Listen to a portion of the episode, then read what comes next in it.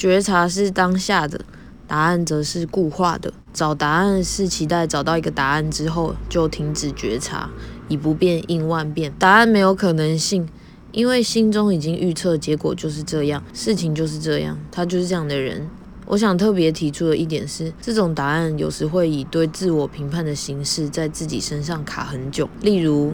我就是头脑不好，我就是太胖不好看，等等。可是当我以旁观者的角度去提醒眼前的人，问他：不过你是不是很久没遇到这样的情况了？